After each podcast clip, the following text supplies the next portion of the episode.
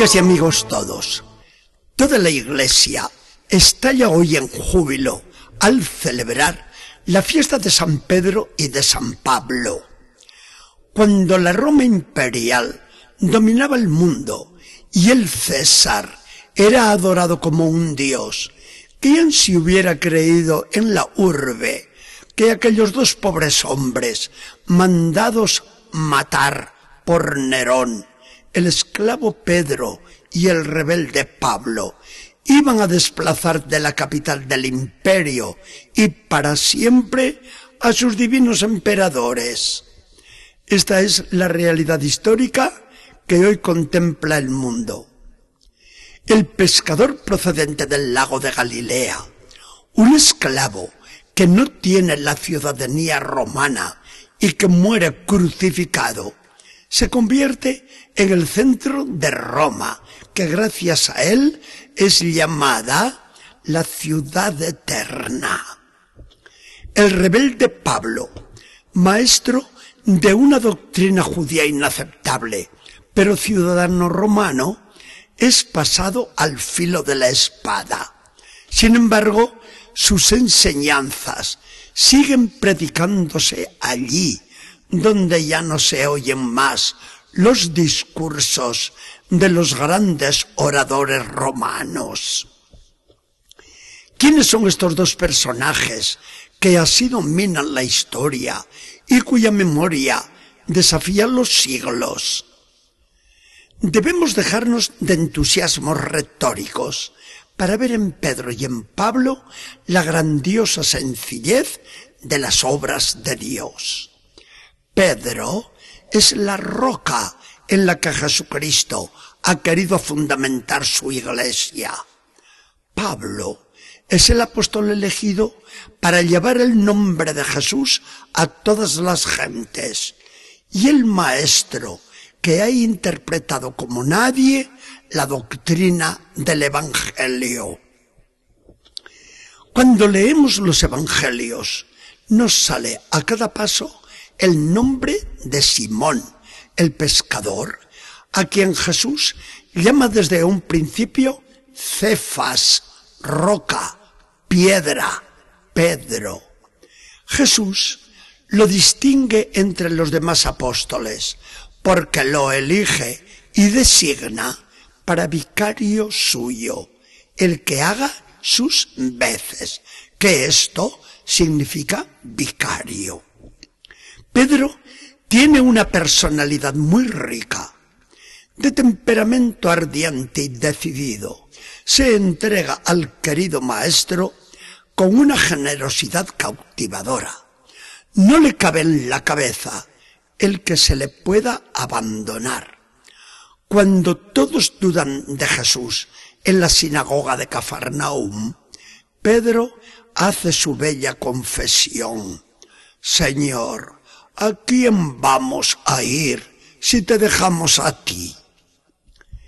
En la última cena está a punto de cometer un disparate con el traidor si llega a saber su nombre.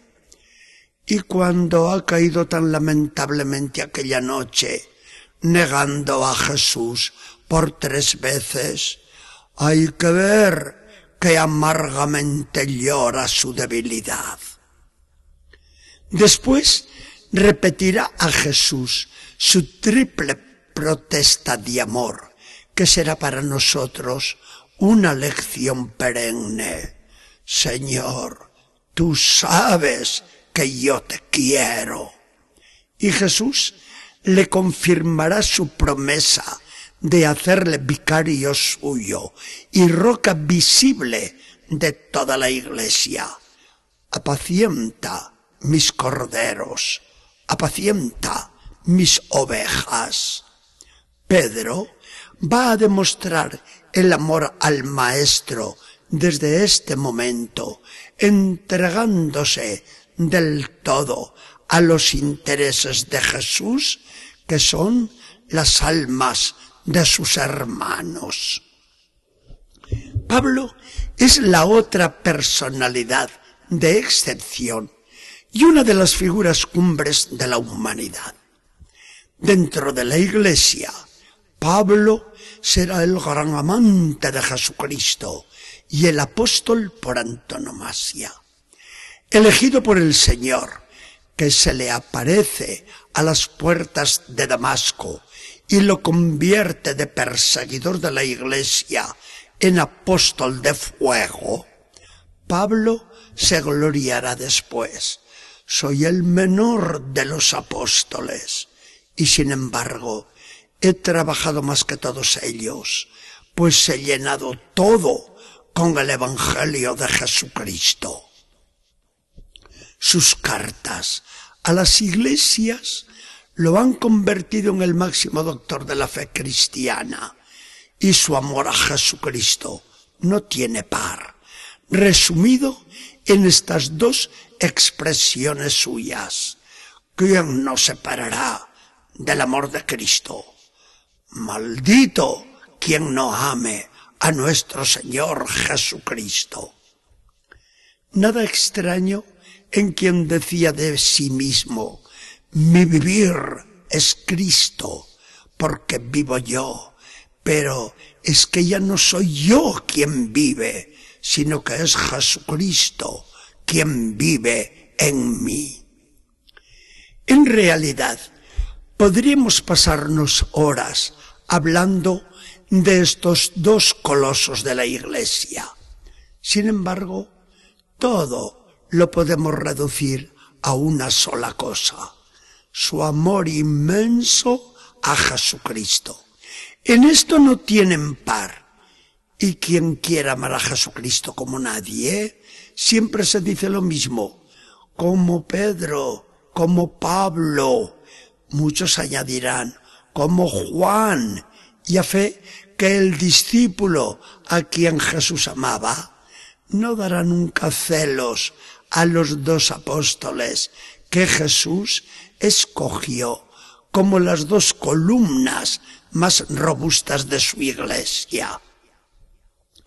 Nosotros entendemos esto muy bien y en este día no tenemos más ilusión ni otro propósito que amar a Jesucristo como lo amaron estos gigantes, con el ardor de Pedro, la pasión de Pablo y la intimidad de su gran amigo Juan.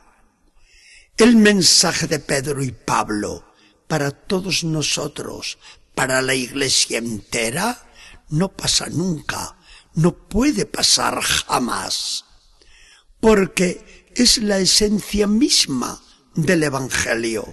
Amar a Jesucristo, amarlo apasionadamente, hacer algo por Él, gastar la vida entera en servicio del Evangelio, para hacer a los hermanos el mayor bien imaginable, como es llevarles a todos el beneficio de la salvación.